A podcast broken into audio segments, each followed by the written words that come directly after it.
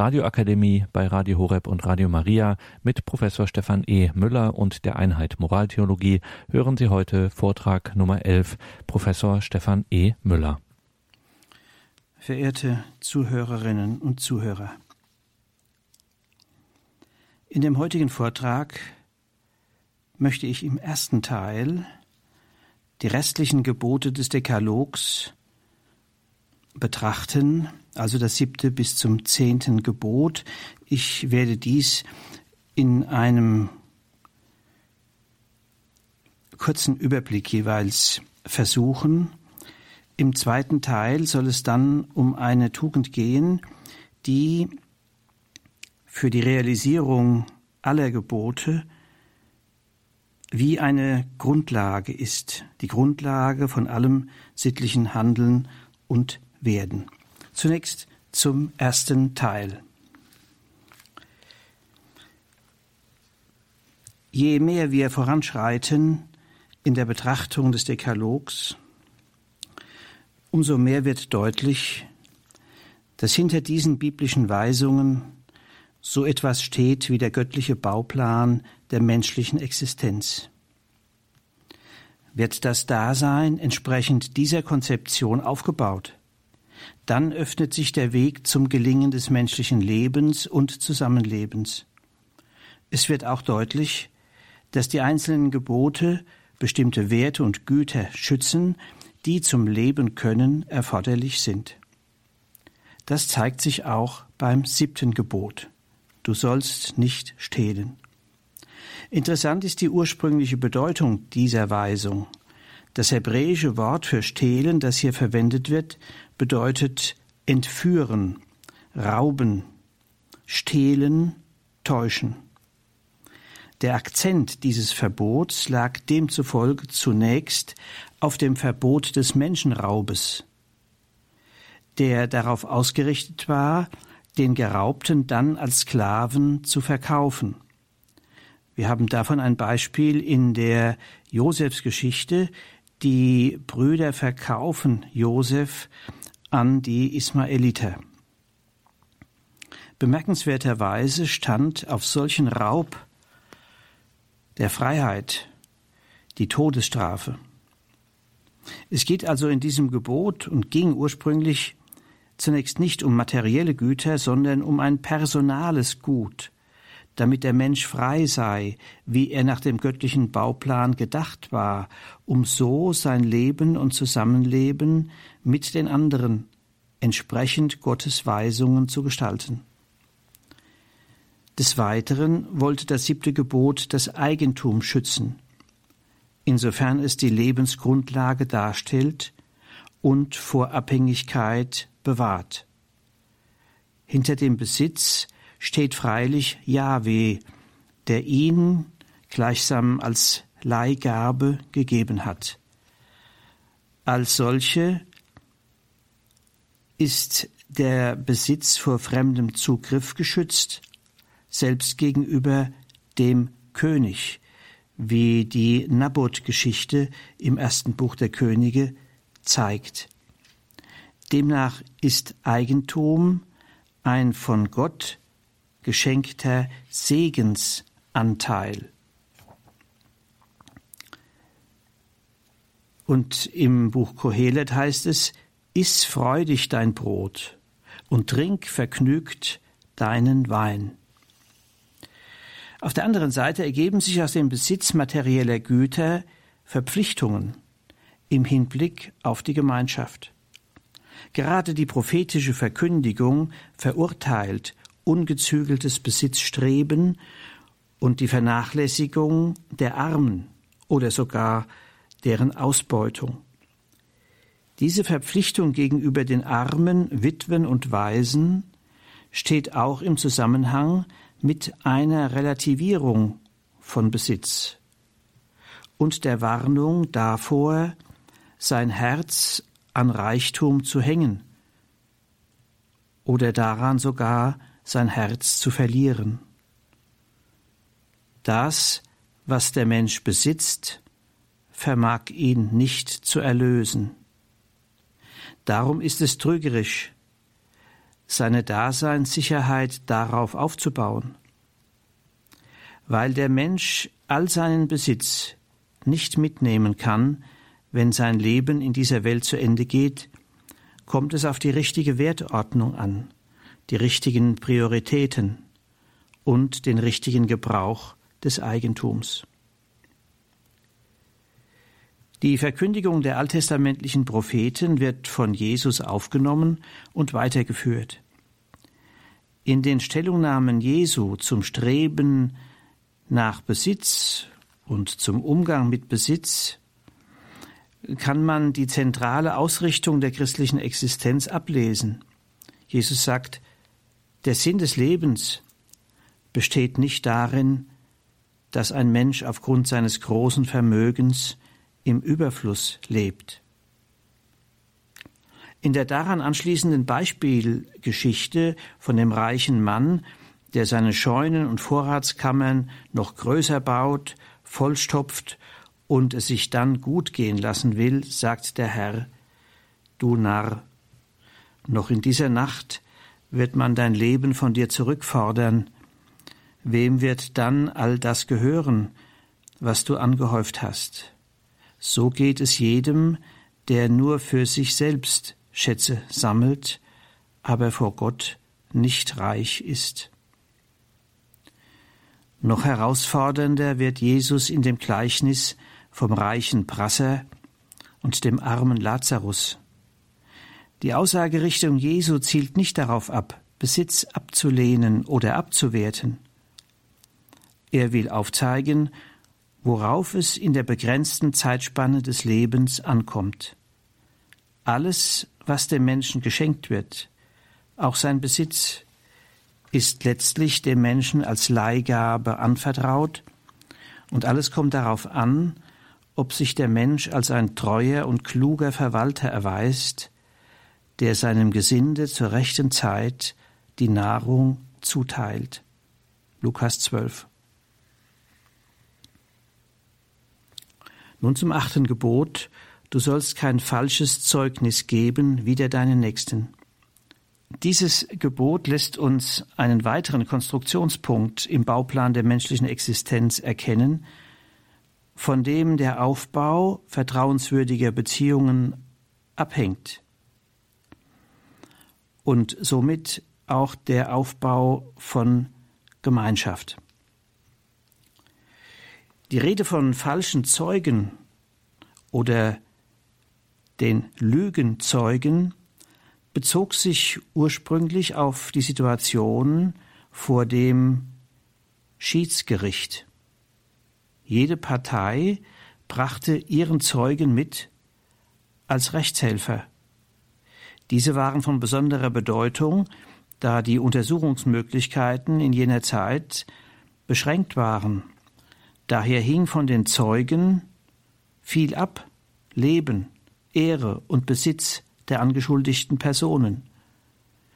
Durch die Wahrhaftigkeit der Zeugen, die hier im achten Gebot gefordert wird, sollten demnach bedeutsame Rechtsgüter geschützt werden, die sowohl für die Gemeinschaft als auch den Einzelnen lebenswichtig waren. Dies möchte ich an zwei Beispielen aus dem Alten Testament verdeutlichen. Zunächst eine Episode aus der Josefsgeschichte. Genesis 39. Potiphar, ein Hofbeamter des Pharao, hatte Josef den Ismaeliten abgekauft und machte ihn zu seinem Verwalter. Es entwickelte sich ein besonderes Vertrauensverhältnis zwischen dem Hofbeamten und Josef. Denn er, Potiphar, vertraute ihm alles an, was er besaß. Nach einiger Zeit wollte die Frau Potiphars Josef verführen. Josef entgegnete, alles, was meinem Herrn gehört, hat er mir anvertraut. Er ist in diesem Haus nicht größer als ich, und er hat mir nichts vorenthalten, als nur dich, denn du bist seine Frau. Wie könnte ich da ein so großes Unrecht begehen und gegen Gott sündigen? Eines Tages bedrängte sie ihn wieder und packte ihn an seinem Gewand. Es heißt, er ließ sein Gewand in ihrer Hand und lief hinaus. Und nun rächt sich die Frau Potiphars für die Zurückweisung, indem sie falsches Zeugnis gegen ihn gibt. Sie beschuldigt ihn, er habe mit ihr seinen Mutwillen getrieben. Wie es da heißt, als Indiz zeigt sie das Gewand, das Josef zurückgelassen hatte. Daraufhin wird Josef mit Kerkerhaft bestraft, die mehrere Jahre dauern sollte.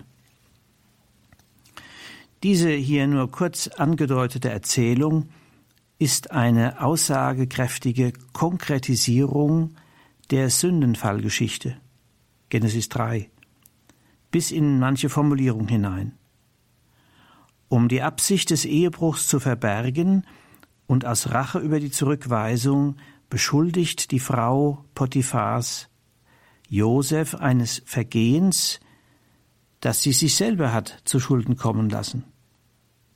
Dadurch zerstört sie die Existenz Josefs, der freilich, weil Gott mit ihm ist, gerettet wird. Das Beispiel zeigt die Auswirkungen des falschen Zeugnisses oder der Lüge auf den unschuldigen Mitmenschen, der keine Möglichkeit hat, sich zu verteidigen oder seine Unschuld zu beweisen. Damit wird ein entscheidender Sinngehalt des achten Gebotes deutlich. Durch das Bleiben bei der Wahrheit soll der Nächste vor Schaden bewahrt werden. Bemerkenswert ist auch, dass hier zu erkennen ist, wie aus einem Unrecht Verstoß gegen das sechste Gebot, gleichsam ein weiteres hervorwächst, Verstoß gegen das achte Gebot. Nur erwähnt sei die Geschichte von den Ältesten und der schönen Susanna, so wie sie in dem Buch Daniel 13 erzählt wird. Hier sind es zwei als Richter amtierende Älteste, die sich an Susanna vergehen wollen, jedoch auf ihren Widerstand stoßen und nun die unschuldige Susanna der Sünde anklagen, die sie selber begehen wollten. So agieren sie als zwei Lügenzeugen, deren Aussage die Todesstrafe zur Folge gehabt hätte, wenn da nicht Daniel gewesen wäre, der mit der Hilfe Gottes den Betrug durchschaut und aufgedeckt hätte. Die in beiden Beispielen dargestellte göttliche Rettung des Unschuldigen zeigt, dass mit der Lüge gegen den Nächsten auch der Bund mit Gott tangiert wird, in dessen Augen kein Betrüger oder Lügner bestehen kann, wie es in Psalm 101 heißt.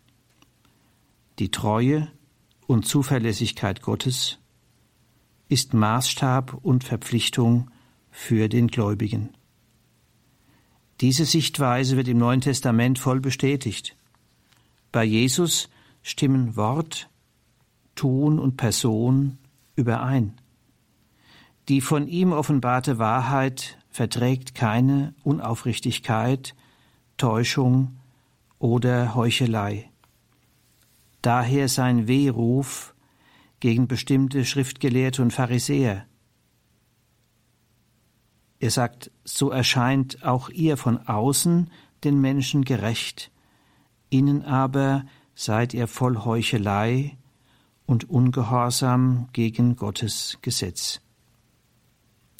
Im Blickpunkt steht hier der neue Mensch, der immer wieder zu jenem Reinigungsprozess bereit ist, der im Umkehrruf Jesu angezielt ist und der die Treue zur Wahrheit ermöglicht.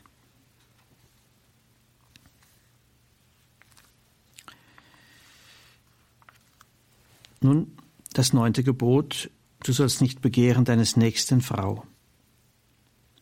Es ist erstaunlich, welche genaue Menschenkenntnis dem Dekalog zugrunde liegt. Das gilt auch für das Verbot, den Ehepartner einer anderen Frau bzw. die Ehepartnerin eines anderen Mannes zu begehren. Diese Weisung erinnert auch an die Sündenfallgeschichte, die zeigt, dass der Mensch dazu neigt, sich über das hinaus zu wünschen, was er ist und hat. Er will mehr haben und sein, als er hat und ist. Von allen Bäumen des Gartens darfst du essen, doch vom Baum der Erkenntnis von Gut und Böse darfst du nicht essen, denn sobald du davon isst, wirst du sterben. Genesis 2.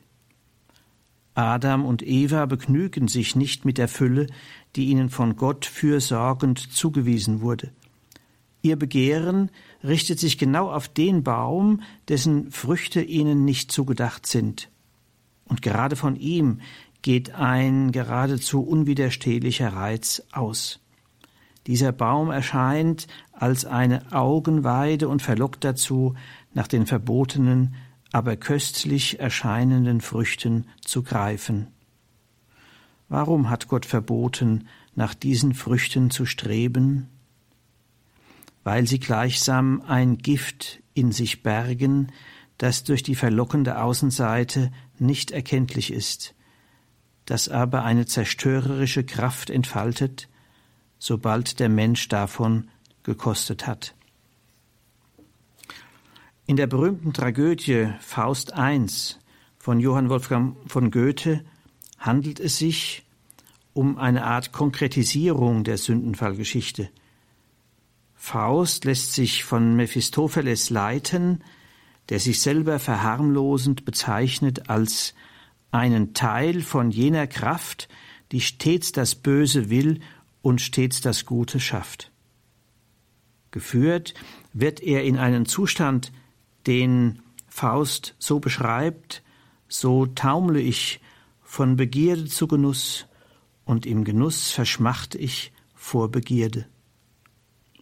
Als zum Schluss Faust vor den Scherben seiner Liebesgeschichte steht und erkennt, ihm die Augen aufgehen, was er Gretchen angetan und welches Unheil er angerichtet hat, schleudert er verzweifelt dem Verführer, den er als Schlange bezeichnet, entgegen verräterischer, nichtswürdiger Geist, und das hast du mir verheimlicht.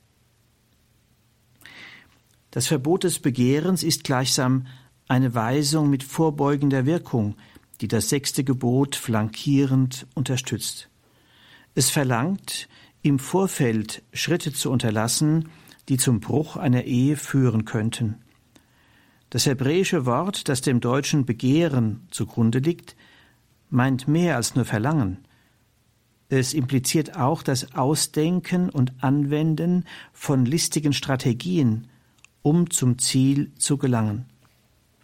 Insofern will auch das neunte Gebot bestehende Ehen schützen, will verhindern, dass in die eheliche Beziehung eines anderen eingebrochen und eine bestehende Liebe zerstört oder zumindest in eine Gefahr gebracht wird, die zu ihrer Zerstörung führen könnte. Dies wird in denkbar knappster Form als Forderung gestellt, die vor einem zerstörerischen Weg bewahren will. Die Betrachtung der Bedeutung des Begehrens führt uns zu einer wichtigen anthropologischen Einsicht. Zwar ist dem Menschen die Dynamik des Strebens vom Schöpfer einerschaffen, aber die Art und Weise des Umgangs mit diesen Strebungen und Triebwünschen ist ihm nicht von allem Anfang mitgegeben. Das Tier ist durch einen Instinkt gesichert. Der Mensch dagegen muss den richtigen Umgang mit den einerschaffenen Triebwünschen erst lernen.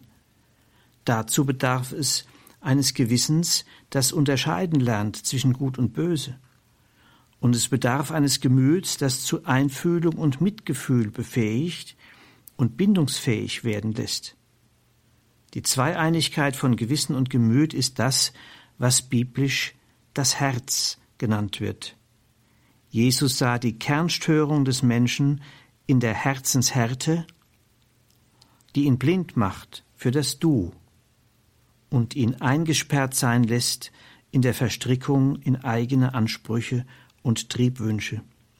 Ziel ist demnach die Kultivierung des Herzens, was auf unser Thema angewandt heißt, die Kultivierung des Mannseins, des Frauseins, um wirkliche Liebesfähigkeit zum andersgeschlechtlichen Du zu entfalten.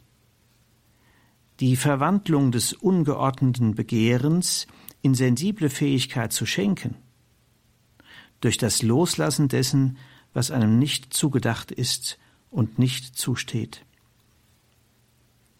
Wenn es zutrifft, dass jede Sünde aus einer Lehre entsteht, dann wäre damit auf die Aufgabe verwiesen, den eigenen Garten zu bebauen und zu hüten. So vermag auch die Fülle der Bäume in den Blick kommen, die dem Menschen vom Schöpfer zugewiesen sind und dessen Früchte seinen Hunger zu stillen vermögen. Konkret heißt das, die eigenen Beziehungen, Freundschaften und vor allem die eigene Ehe zu entfalten, also dafür Sorge zu tragen, dass der Wachstumsprozess der Liebe in den eigenen Beziehungen lebendig bleibt. Dies gelingt umso besser, je mehr wir im Blickfeld der unendlichen Liebe geborgen sind und von daher unsere endliche Liebe gehalten, gereinigt und inspiriert wird. Und schließlich das zehnte Gebot, du sollst nicht begehren deines Nächsten Hab und Gut.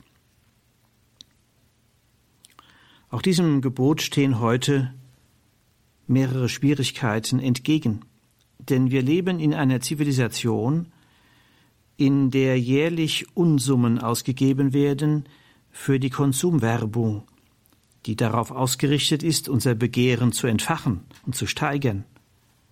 Das Streben, selber auch zu haben, was der andere sich leisten kann, oder den anderen noch durch den Erwerb prestigeträchtiger Güter zu übertreffen, wird durch die in allen Medien präsente Werbung in Gang gebracht und gehalten.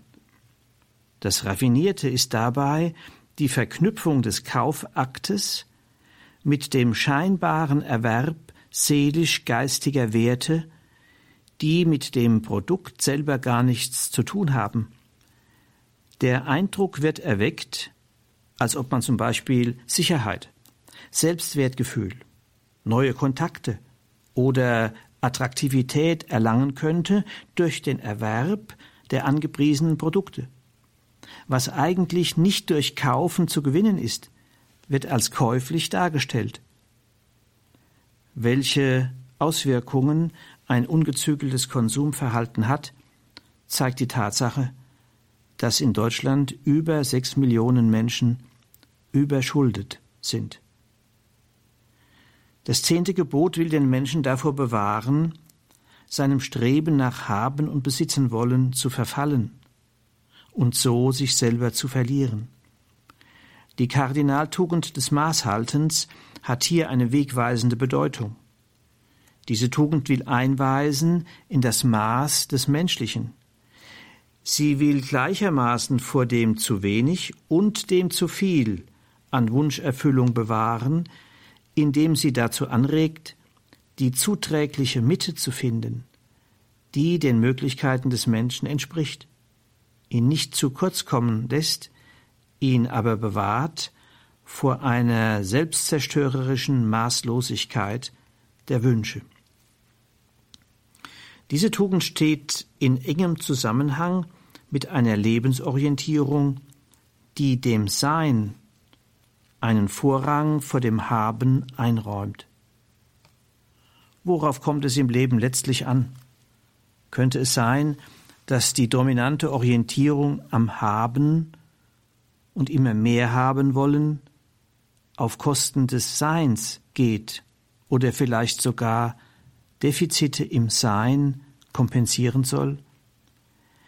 In der Perspektive des christlichen Glaubens steht der Mensch nicht im Dienst des Besitzes, sondern der Besitz steht im Dienst des Menschen. Seine Menschlichkeit entfaltet der Mensch, indem er sich in den Dienst nehmen lässt für das Du und Wir, das ihm zugewiesen ist, und hier das, was er ist und hat, einzusetzen vermag für den Mitmenschen. Um diesen Weg gehen zu können, weckt und bestärkt Jesus in der Bergpredigt unser Gottvertrauen. Er lädt ein, von den Lilien auf dem Feld und den Vögeln des Himmels zu lernen und zu entdecken, was die wahren, erstrebenswerten Schätze sind. Immer wieder sagt er, sorgt euch nicht.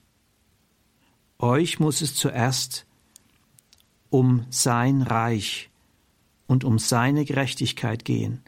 Dann wird euch alles andere dazugegeben. Matthäus 6.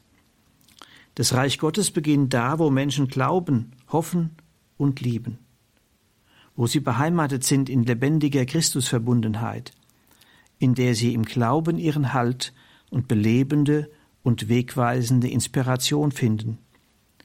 Wo sie in den Herausforderungen ihres Lebens den Blick der Hoffnung nach oben, die Zuversicht auf die Hilfe Gottes nicht verlieren, wo sie in der Liebe sich selber überschreiten, um sich für den Nächsten einzusetzen, auf den Spuren des barmherzigen Samariters, der zuerst ein Bild für Jesus Christus selber ist. Auf diese Weise wird eine Prioritätensetzung möglich, die auch die Frage nach dem Besitzstreben einzuordnen vermag.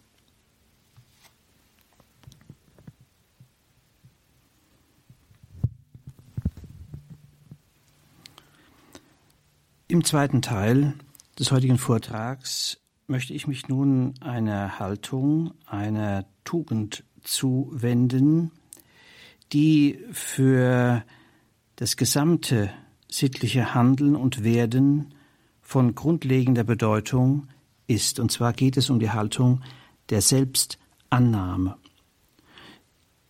Ich wende mich extra diesem Thema zu, weil es Anzeichen dafür gibt, dass nicht wenige Menschen gerade in diesem Punkt sich schwer tun. Es war Eugen Bieser, der darauf aufmerksam gemacht hat, dass nicht wenige Menschen den Eindruck haben, ihrer Lebensaufgabe nicht mehr gewachsen zu sein. Er schreibt, es ist das Problem Hiobs, der den Tag seiner Geburt verflucht, an dem der heutige Mensch insgeheim laboriert. Das Leben ist für ihn durchaus nicht mehr der Güter höchstes, sondern eher eine drückende Last, wenn nicht gar eine drückende Hypothek.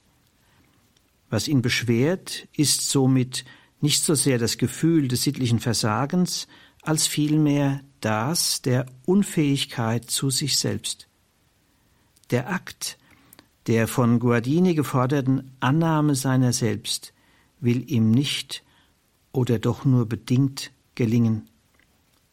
So spiegelt sich seine Heilsnot unmittelbar in den Bildern vom geknickten Rohr und dem klimmenden Docht, die deutlicher als jede Analyse das Selbstzerwürfnis zum Ausdruck bringen, unter dem er leidet. Soweit Eugen Bieser. Er bezieht sich hier auf eine der kostbarsten Schriften Guardinis mit dem Titel Die Annahme seiner selbst aus dem Jahre 1960.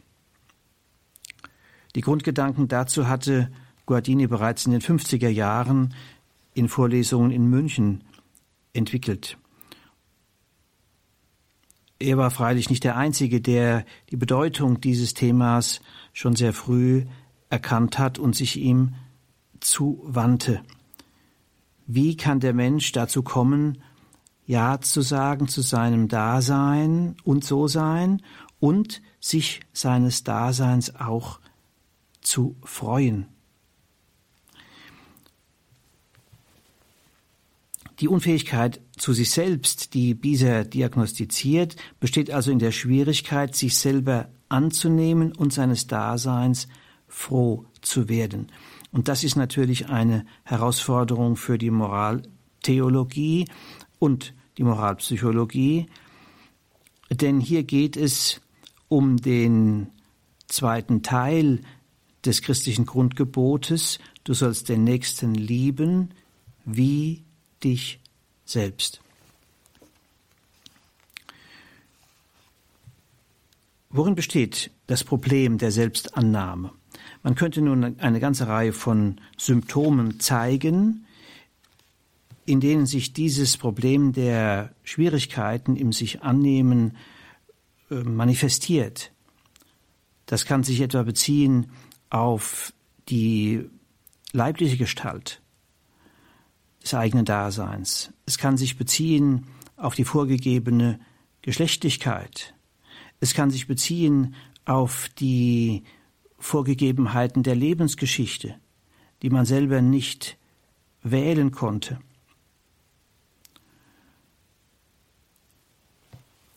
Ein Bereich, in dem sich diese Not der mangelnden Annahme seiner selbst manchmal sehr deutlich zeigt, das sind Beratungsgespräche und auch die psychotherapeutische Situation. Auch etwa in der Telefonseelsorge kann man immer wieder Formen der Selbstablehnung wahrnehmen, Schwierigkeiten in Bezug auf das sich annehmen kommen zur Sprache am deutlichsten und am tragischsten und auch übrigens am gefährlichsten in Gesprächen über Suizidgedanken. Nun, was heißt eigentlich sich annehmen? Und welche Bedeutung hat es für das sittliche Sein und Werden, Erkennen und Handeln des Menschen. Im Unterschied zum Tier, das von vornherein mit sich einig ist, ist es für den Menschen charakteristisch, dass er von sich Abstand nehmen, über sich nachdenken und sich beurteilen kann. Und dabei wird das Nicht-Selbstverständliche des eigenen Daseins bewusst.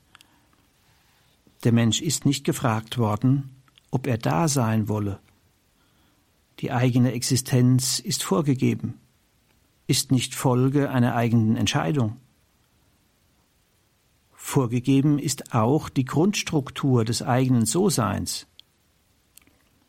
Diese Vorgegebenheit wird besonders bewusst, wenn der Mensch sich hinauswünscht über das, was er ist, in das, was er sein möchte.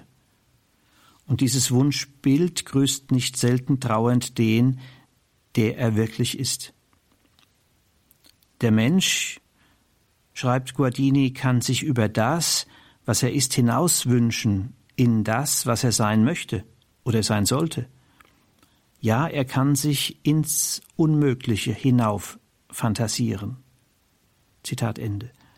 So entsteht eine Spannung zwischen dem eigenen Sein und dem Wunschbild seiner selbst, das einerseits zum Prinzip des Wachstums zu werden vermag, andererseits aber auch einen Zwiespalt im Menschen selbst zu begründen vermag, bis hin zu einem Verstrittensein mit sich selbst, das ihn an den realen Möglichkeiten seines Seins vorbeileben lässt. Der Menschen ist aber nicht nur sein Dasein und die Grundstruktur seines So-Seins vorgegeben, sondern auch eine relative Freiheit, die befähigt, Stellung zu nehmen zum eigenen Dasein. Damit wird eine erste Bedeutung der Annahme seiner selbst ersichtlich. Zustimmung zum eigenen Dasein meint das Einverständnis mit der Tatsache, überhaupt da zu sein. Ich sage Ja dazu, da zu sein. Welche Anforderung das, was so einfach klingt, werden kann, tritt ins Bewusstsein, wenn wie Nietzsche einmal formulierte, der Geist der Schwere das Dasein als Zumutung empfinden lässt.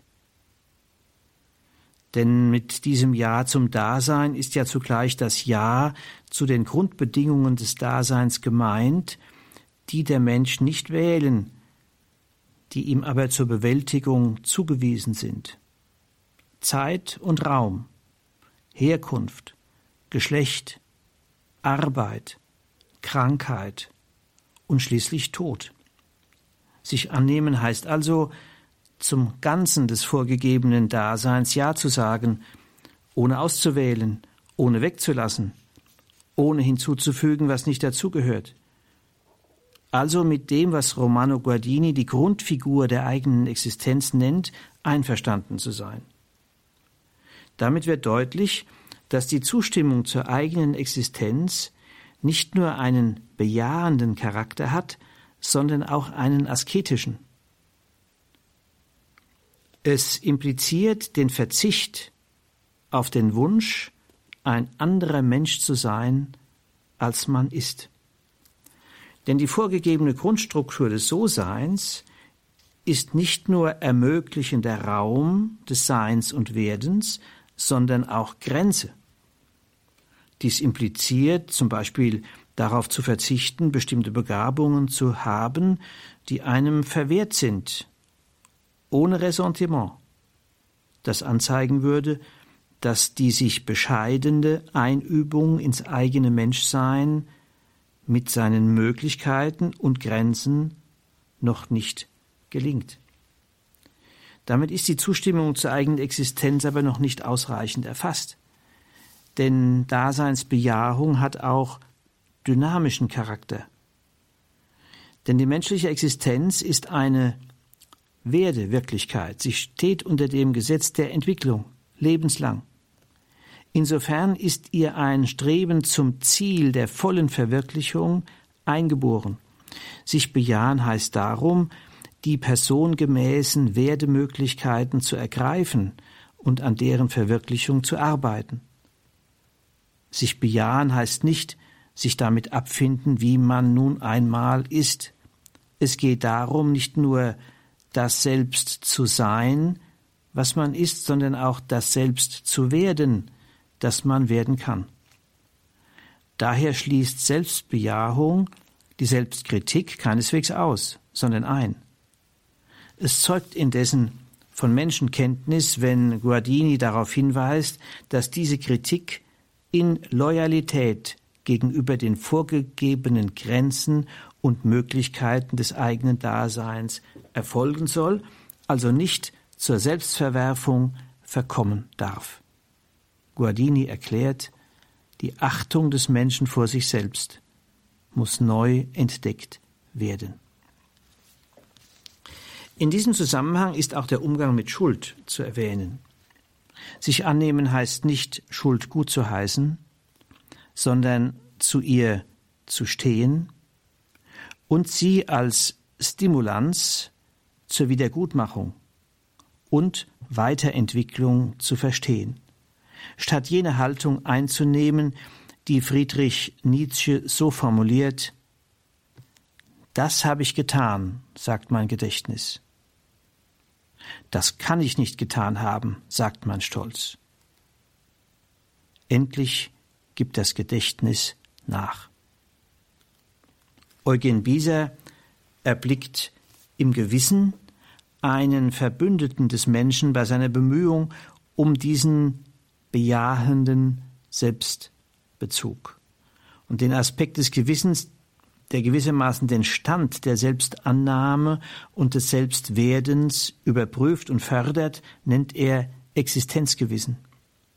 Mit seiner Rede warnt es vor der Gefahr des Abfalls von sich selbst und ebenso vor der näherliegenden, sich fallen zu lassen und sich mit einem Leben nach vorgefertigten Modellen und Klischees abzufinden. Und schließlich ein weiteres Charakteristikum der Annahme seiner selbst, das sich Annehmen vollzieht und verifiziert sich in konkreten Einzelentscheidungen, in denen der Mensch sein Leben in die eigene Verantwortung übernimmt. Dazu gehört das Hineinreifen in die vorgegebenen Sinnausrichtungen seines Seins und damit auch die Selbstüberschreitung zum Du und Wir hin, ohne die menschliches Leben nicht glücken kann. Eine der wichtigsten Konkretionen der Selbstbejahung ist die Übernahme der erkannten Lebensaufgabe im Dienst für andere Menschen. Spätestens hier wird ersichtlich, dass Selbstannahme den Menschen nicht in sich einschließt. Wo das sich annehmen gelingt, ist der Mensch mit sich einig. Er wird frei für seine Lebensentfaltung. Denn überall, wohin der Mensch geht, nimmt er sich mit. Genauer, in jede Beziehung zu anderen geht seine Beziehung zu sich selbst mit ein, freimachend und fördernd oder einengend und behindernd. Zutreffend sagt man von einem Menschen, der sich ablehnt, er stehe sich selbst im Wege. Darum kann man die Selbstannahme als Wurzel allen ethischen Seins und Werdens ansehen. Sie ist eine sittliche Grundhaltung, nicht ein einmaliger sittlicher Akt, der ein für allemal vollzogen werden könnte, der vielmehr immer wieder auch in der Anfechtung neu zu verwirklichen ist. Zustimmung zum eigenen Dasein bedeutet also Einübung in das Selbstsein, ohne sich zu überhöhen und ohne sich zu verkleinern, und bedeutet Einübung in das Selbstwerden, ohne in Werde scheu oder Werde Zwang auszuweichen. Nun stellt sich die Frage, wie vermag der Mensch in eine solche Selbstbejahung hinein zu kommen? Wie kann der Mensch Ja sagen zu sich? Warum bin ich? Warum bin ich der, der ich bin? Oder wie Jörg Splitt formuliert, warum bin ich ausgerechnet ich selbst? Die Antwort des Glaubens kann hier weiterhelfen. Aus der Sicht des Glaubens geht die eigene Existenz in ihrer Endlichkeit aus der Liebe Gottes hervor. Der Mensch ist sich nicht nur vorgegeben, sondern er ist sich gegeben. Der Geber ist der Schöpfer, der den Einzelnen erschaffen und ihn sich anvertraut hat. Splett fasst den Kern der Glaubensrede von der Schöpfung so zusammen, alles Dasein ist ursprünglich Gewolltsein.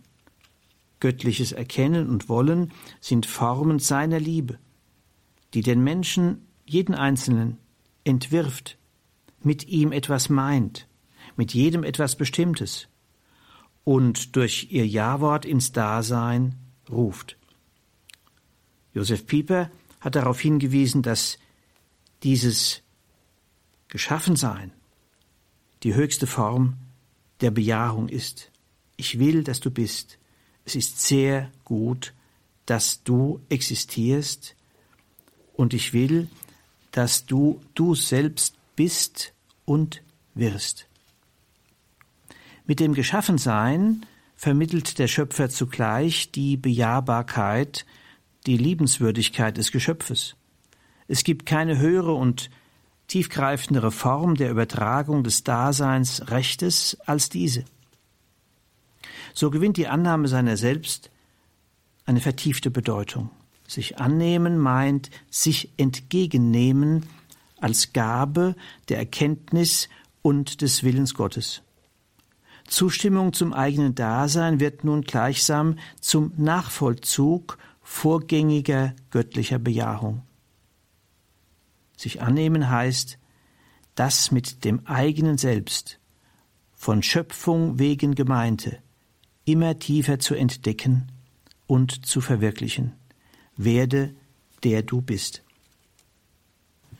Diese schöpfungstheologischen Überlegungen lassen sich durch die heilsgeschichtliche Perspektive vertiefen.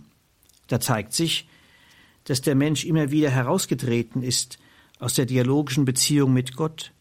Er verweigert das sich annehmen als Gottes Ebenbild. Er will Urbild sein.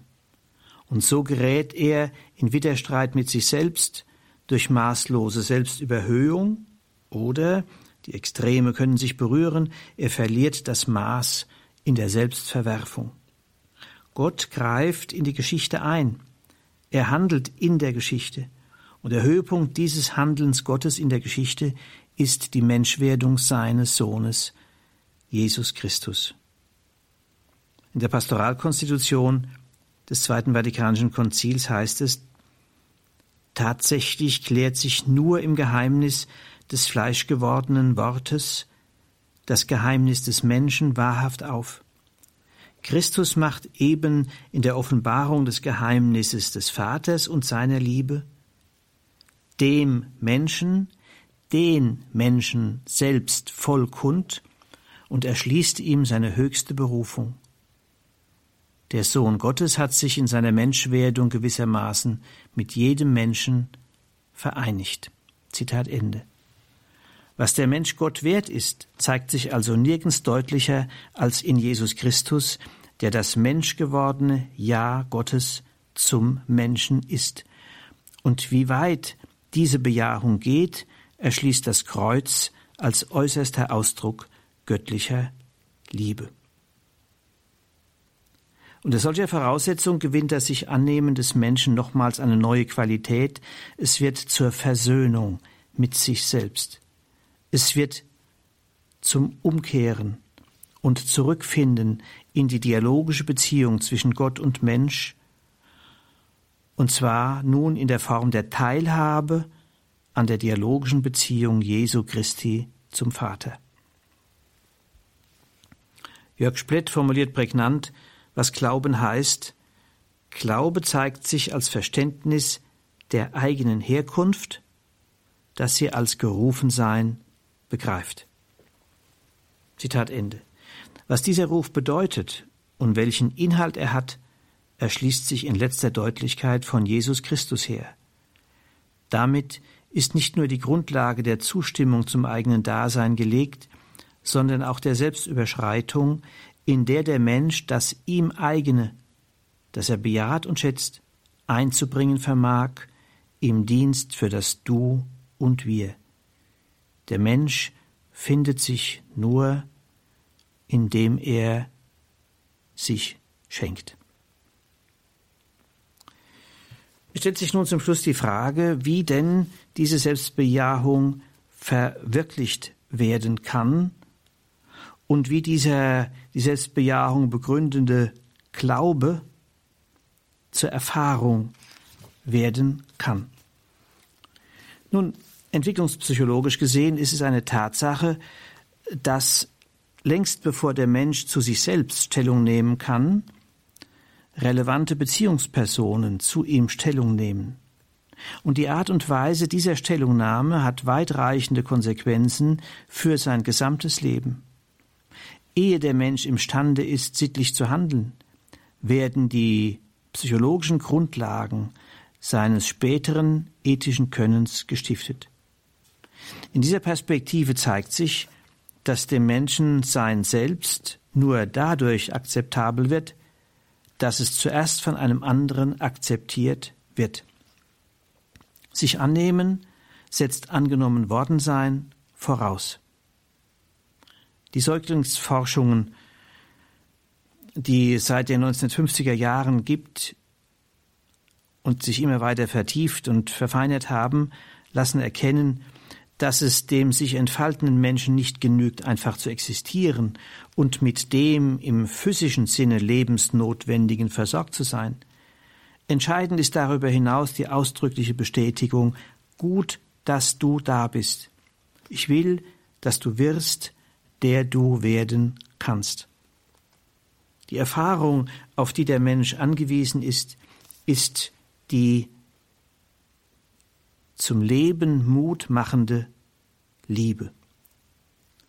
Und damit die ausdrückliche Bestätigung und Gutheißung des Kindes, die seine gesunde emotionale Entfaltung ermöglichen.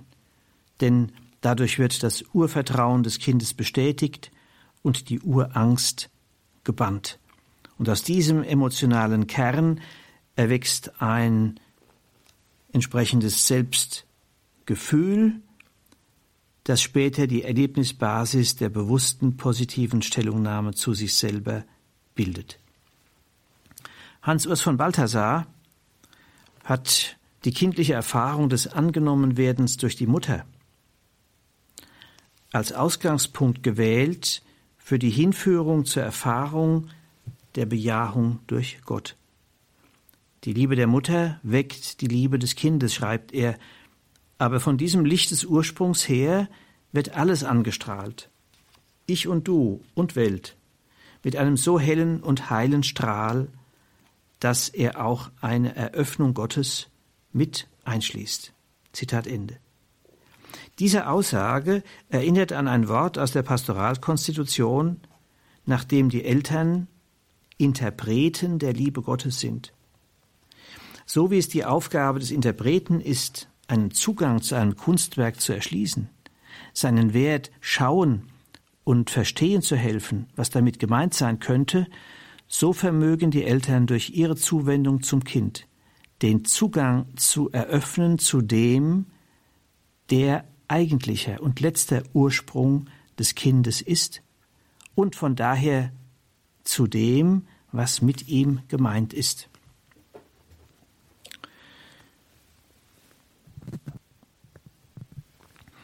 Was aber ist, wenn die ersten Interpreten der Liebe Gottes oder allgemeiner gesagt die ersten Interpreten der Sinnhaftigkeit und Bejahungswürdigkeit des Daseins nicht fähig sind, dies zu vermitteln? Wie ist eine Heilung der verwundeten Selbstliebe möglich, wenn die eigentlich notwendigen Helfer und Hilfen ausgefallen waren oder sich dazu als nicht fähig, nicht ausreichend fähig erwiesen? Hier ist nun eine wichtige Einsicht der Tiefenpsychologie weiterführend.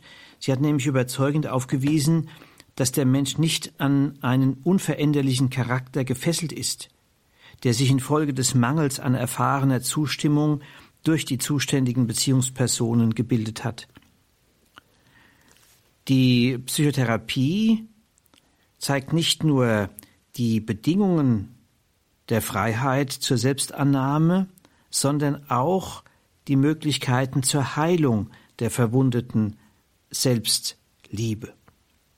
Die entscheidende Hilfe, die eine heilende Wirkung zu entfalten vermag, ist eine personale Beziehung, in der der Mensch einem Menschen begegnet, der für ihn zum Zustimmungshelfer wird.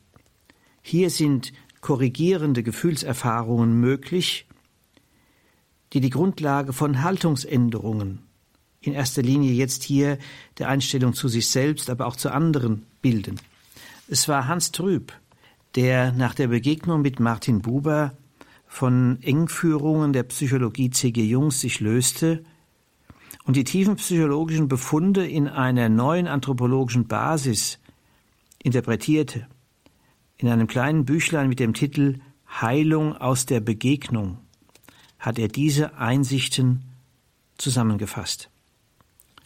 Jeder, der Beratungsarbeit aus eigener Erfahrung kennt, weiß, wie hartnäckig die frühen Erfahrungen einen Menschen begleiten, bisweilen sogar fesseln können, und wie viel Geduld erforderlich ist, bis sich ein Nein zur eigenen Person allmählich im Laufe eines nicht selten schmerzlichen Reifungsprozesses in ein differenziertes Ja verwandelt.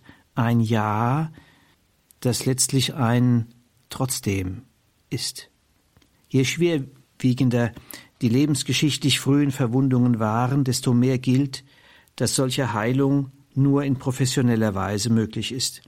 Aber es gibt leichtere schwere Grade der Beeinträchtigung, die eine professionelle Hilfe nicht erforderlich machen, so dass die nicht professionelle ausreichend ist. Darum wäre es ein Fehlweg, wollte man das Problem, das hier im Blick ist, allein an die professionellen Dienste der Beratung und Psychotherapie delegieren. Wenn die These von Eugen Bieser zutreffend ist, dass die christliche Religion nicht in erster Linie eine asketische, sondern eine therapeutische, eine heilende ist, dann liegt es nahe, diesen Aspekt als wesentlich für die Kirche anzusehen. Kirche ist in dieser Sicht als Gemeinschaft des Glaubens zugleich auch Reifungsgemeinschaft, in der Menschen mit verwundeter Selbstliebe Heilung finden können und dann fähig werden, diese Erfahrung auch weiterzugeben. Kirche erscheint so als eine Gemeinschaft von Zustimmungshelfern. In der Perspektive des Glaubens kann die Heilung aus personaler Begegnung als Nachvollzug der inkarnatorischen Struktur der Gnade interpretiert werden. Das heißt, der Glaube an die Liebe Gottes, die Selbstannahme ermöglicht, ist durch die Menschwerdung des Gottessohnes vermittelt worden. In jeder heilenden Beziehung inkarniert sich in gewisser Weise die Liebe Gottes aufs Neue. Das inkarnatorische Prinzip erweist sich so als die Seele des christlichen Heilungsverständnisses. Denn erst darin kommt die Menschwerdung Gottes ans Ziel, dass sie weitergeht. Heilende Begegnungen sind eine Form, in der sich die Kontinuität des Geheimnisses der Inkarnation anzeigt. In der heutigen Radioakademie hörten Sie Vortrag Nummer 11 der Einheit Moraltheologie im Rahmen des Ausbildungskurses für Katechisten für die Evangelisation im Haus St. Ulrich in Hochaltingen. Der Referent dieser Einheit ist Professor Stefan E. Müller, emeritierter Moraltheologe der Katholischen Universität Eichstätt-Ingolstadt. Von diesem Vortrag gibt es einen Audiomitschnitt beim Radio Horeb CD-Dienst, beziehungsweise morgen im Laufe des Tages dann im Podcast- und Download-Bereich kann man das Ganze online abrufen auf horeb.org, horeb.org.